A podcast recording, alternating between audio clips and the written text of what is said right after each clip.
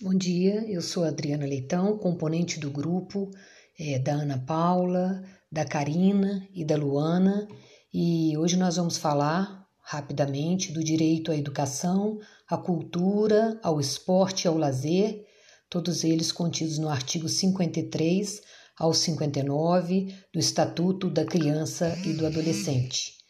Bom, em relação ao direito fundamental, que é a saúde e a vida, o Estatuto da Criança, é, assim como a Constituição, eles passaram a incorporar esses direitos fundamentais. Né? Então, eles estipulam, como além de estipular como direitos fundamentais, eles preveem o tratamento integral, a proteção da criança e do adolescente também.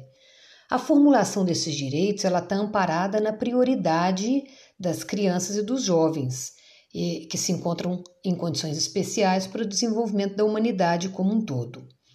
A proteção do direito à saúde começa desde a concepção, através da oferta de medidas eficazes e da atenção pré-natal e perinatal, como é descrito no artigo 8 da, da, do Estatuto da Criança e do Adolescente. Além disso, o Código da Infância e da Juventude garante também um tratamento igual para todos os projetos, independente da condição social da criança e do adolescente. Isso está previsto no artigo 11. Agora, a criança e o adolescente com deficiência, eles vão ser atendidos, devem ser atendidos sem discriminação ou segregação, dentro da, das necessidades gerais específicas de habilitação e reabilitação que cada um possa requerer. E o governo, então, ele é obrigado a fornecer esses medicamentos, né, e, ou possíveis próteses que eles possam precisar e outros recursos gratuitos quando for necessário. No caso de hospitalização de crianças e adolescentes, o hospital deve fornecer condições para que um dos pais possa acompanhar o paciente. Isso está previsto no artigo 12.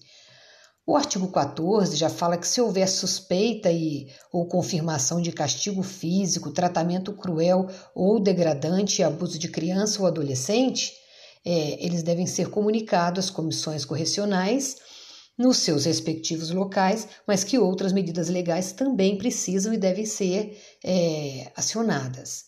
O SUS, Sistema Único de Saúde, também vai, vai promover campanhas médicas, odontológicas e a vacinação para os artigos, para as crianças, de acordo com o artigo 14. Então, o direito à vida, dentro do direito à saúde, é considerado o mais básico e absoluto dos direitos fundamentais, porque, obviamente, é indispensável para o exercício de todos os demais direitos. E é importante frisar para não se confundir é, o direito à vida com o direito à sobrevivência, porque o direito à vida significa o reconhecimento do direito a viver com dignidade. É uma vida boa, desde a formação do ser humano. Vimos também do direito à educação e foi feita uma crítica ferrenha em relação ao acesso à permanência na escola. Né? Eu tive a oportunidade de ser superintendente regional de ensino na gestão do governo anterior e muitas vezes nós recebíamos denúncia em relação a esse acesso na escola que não era respeitado por parte de alguns gestores, representando assim uma determinada escola estadual, né? E por não só a falta ao acesso, mas um desrespeito total ao zoneamento, porque o aluno tem o direito de estudar perto da casa dele, independente da, da escola. E algumas escolas acabam ficando mais pleiteadas do que outra, por modismo ou até por um bom trabalho, né? Mas não, isso não dá direito ao gestor de fazer uma escolha, uma seleção que traz uma degradação social ao aluno, né? E assim eu selecionando, eu consigo cumprir de forma mais eficaz as demandas do Estado, mas de maneira injusta. Então, o artigo 53 do Estatuto da Criança traz no inciso 5 um tema que acaba sendo crucial e que não é respeitado, porque compromete o cumprimento do artigo, uma vez que as vagas, é claro, elas são insuficientes, né? principalmente no que diz respeito às creches, né? onde nós atendemos aí o, as crianças de 0 a 3 anos, e mesmo na educação infantil, que já é obrigatória, as crianças hoje precisam estudar a partir dos seis anos de idade, né? Então a questão da residência do estudante deve ser respeitada e nem sempre isso acontece. E a Secretaria de Estado de Educação, e aqui eu falo de, de Minas Gerais, né, às vezes acaba criando um, um problema crucial em relação a, essa, a esse zoneamento, deixando algumas escolas com vazio desnecessário e outras superlotadas. E o pior, né, é que não há uma sanção por parte do Estado para regularizar essa situação. E aí, é claro, o sucesso e o fracasso escolar eles acabam sendo atribuídos aos perfis dos estudantes, mas com essa segregação eu acabo fazendo escolas homogêneas e, e isso não é saudável nem pedagogicamente falando e nem socialmente. Então, a, essa exclusão traz ao ambiente educacional essas seleções.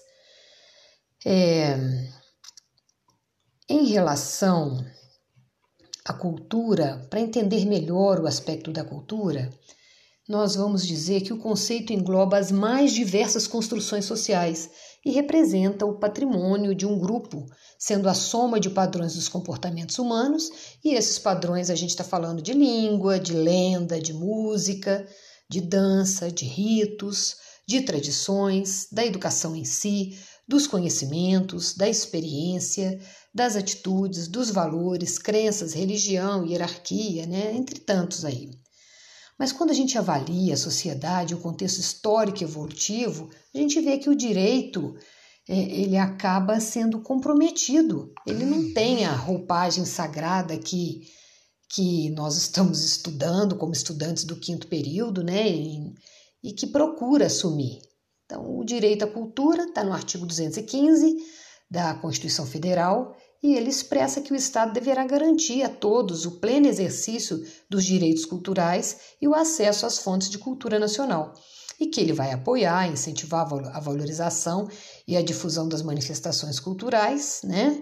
Mas infelizmente às vezes a gente vê que é, essas garantias desses direitos eles estão muito condicionados ao papel e que na, na prática a coisa não acontece de forma muito efetiva, né?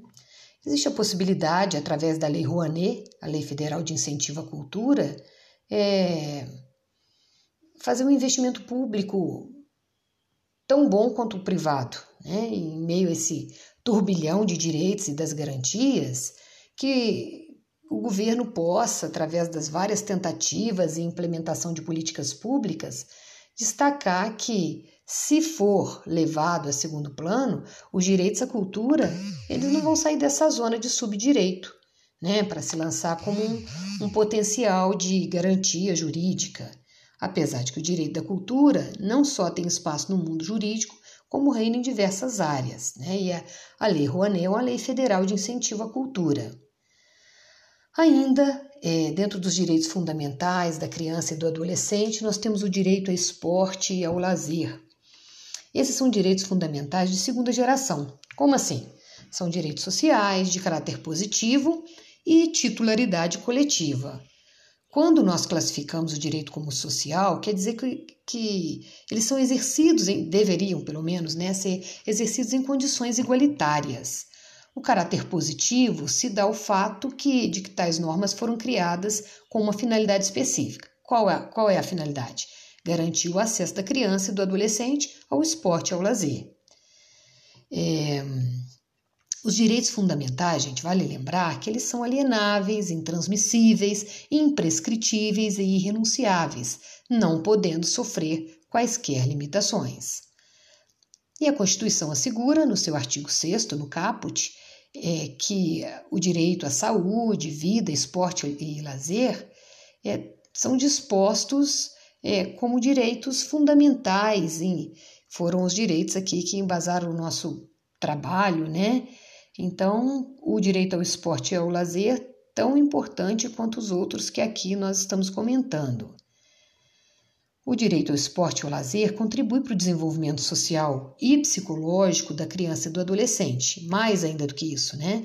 Garante a efetiva aplicação da lei dentro de um exercício da cidadania, preparando aquele que está tutelado pela lei, de acordo com a Lei 8.069 de 1990, que é exatamente o nosso estatuto aqui que nós estamos discutindo. Bom, concluindo, A Constituição Federal assegura esses direitos sociais é, que nós elencamos aqui: a saúde, a vida, esporte, lazer, entre outros. Do direito à vida e à saúde, nós queremos finalizar dizendo que é, eles são considerados, além de serem considerados mais básicos, eles são indispensáveis, né? É, porque, diferente da sobrevivência, acabamos de falar também, o direito à vida significa o reconhecimento do direito a viver com dignidade. E o direito à educação é um direito fundamental que, em muitos aspectos, acaba sendo negligenciado, que traz é, complicações para os poderes que acabam se esbarrando quando não há o devido cumprimento do preceito fundamental.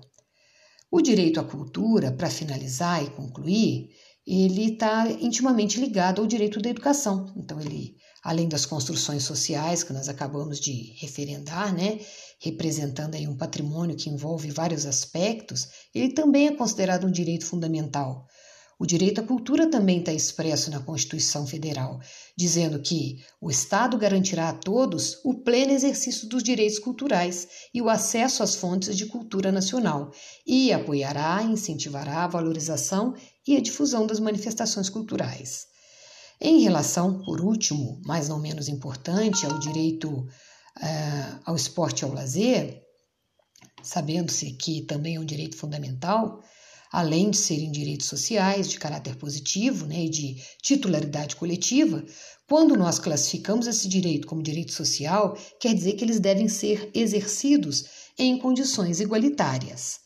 É, a educação, através da escola e através de ações sociais, tenta garantir a eficácia do Estado e municípios que devem proporcionar e sustentar o esporte e o lazer, de acordo com a Constituição Federal.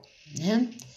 Esse é o trabalho que eu, Adriana Leitão, Ana Paula Abreu, Karina Rodrigues e Luana Mara apresentamos dentro do, da nossa disciplina Direitos Difusos e Coletivos do professor Wellington Moreira. Muito obrigada.